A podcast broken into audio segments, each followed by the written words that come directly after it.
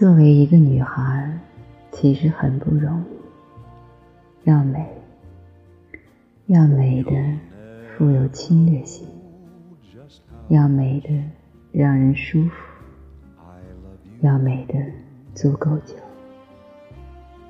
要被催婚。即便声明自己是独身主义者，仍旧要面对来自父母、亲戚朋友。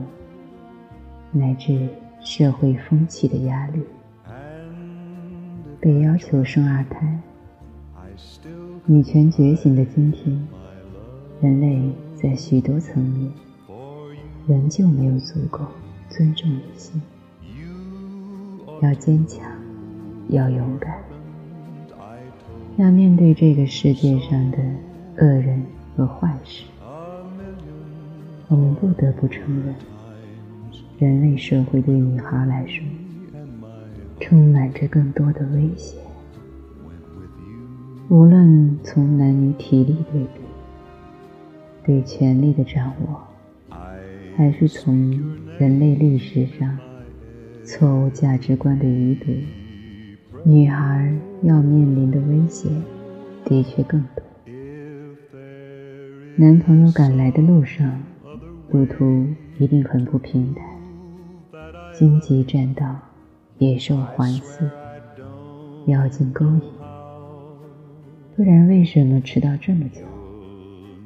在男朋友赶来之前，单身女子要自救、自省、自顾自的、精致的活着，像草木一样，像花一样，像世界上数不清的美好事物。以下是一份单身女子自救指南，请收好。第一，灵魂有趣到不需要另一个灵魂。鸡汤文里总说，美好的皮囊常见，有趣的灵魂难寻。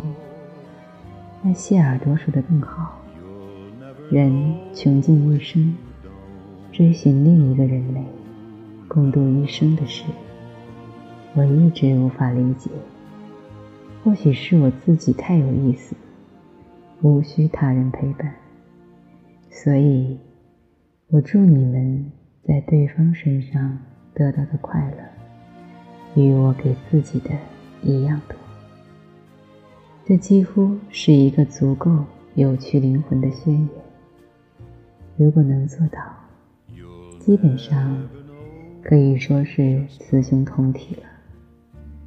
男人和女人原本就不必一定要互相依附，不依赖彼此，也可以好好生活。灵魂上的雌雄同体是一种境界，让自己的灵魂有趣，其实有迹可循。有趣来自于经历、学识、修养。见识，灵魂岂能只是困在肉体？多认识一个人，多读一本书，多去一个地方，多了解一个领域，多经历一段感情，多去爱，灵魂就会多有趣一分。当然，如果你渴望另一个有趣灵魂尽快出现。那就请你耐心等待，男朋友正在飞奔而至，在他到来之前，你仍旧可以独自有趣着。第二，身体健康到可以独自拧瓶盖、拎行李箱、拆快递，关键时刻还能以膝盖和肘部暴击流氓。就近期频繁发生的事情来看，人类社会恨不得女孩是全能的。对女孩提出这样的要求，似乎有些找揍。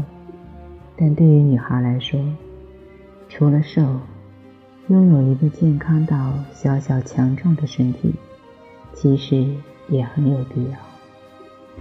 至少许多事情不必求助于旁人，可以少生病。减少自己的无助和虚弱时刻，必要时甚至可以抡圆胳膊，给迟到了好多年终于赶来的男朋友一个响亮的耳光。要跑步，要健身，要消耗卡路里，除了管理身材，还要为自己的健康负责，健康到岁月都遗忘了你。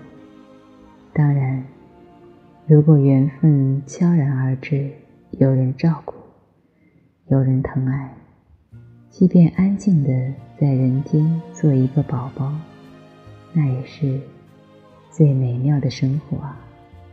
第三，美到令其他女孩也闭嘴，美到骨头缝里丝丝冒着美，美到。不局限于肉体，气质美。气质未必是与生俱来，气质更多是后天养成。气质像是玄学，介于可解与不可解之间，就像诗一样，美好来自于不可解释。但是气质源于修养。身体美，身体美没有标准，皮肤白皙好看，小麦色也好看；身材高挑好看，身材娇小也好看。丰富的罩杯摄人心魄，但平乳也很像超模。长发飘飘，短发精悍。身体的美，其实是对气质的翻译。身体美也不限于年龄，负责发现女孩的美好角度，是人类的职责之一。